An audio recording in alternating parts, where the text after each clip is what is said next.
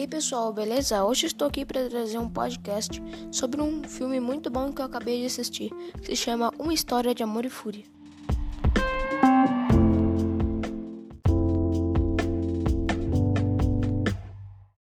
O filme é uma produção brasileira, escrito e dirigido por Luiz Bolognese.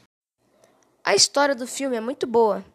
O protagonista é um homem que está vivendo mais de 600 anos no Brasil ele viveu na época dos indígenas que habitavam o Rio de Janeiro. O protagonista passa por momentos marcantes na história do país, desde com indígenas até a chegada dos europeus. A trama acontece em quatro datas na história do Brasil. Em 1500, quando o país foi descoberto pelos exploradores portugueses. 1800, em eventos durante a escravidão.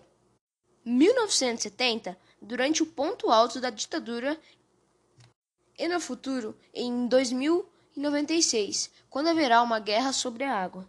O filme narra o amor entre Janaína e o guerreiro nativo. O guerreiro e Janaína passam por as quatro datas, sempre contando do seu amor entre um e outro, e também nos problemas que aconteciam na época.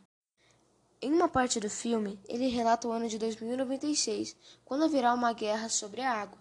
Será que isso vai acontecer de verdade?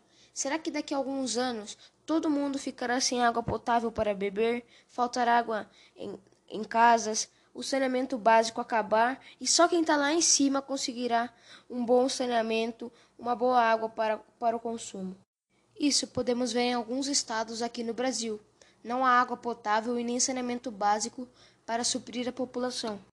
No começo do filme, podemos ver tribos indígenas tentando conquistar territórios, eles guerriam com os europeus, conquistando o território deles e fazendo de alimentos.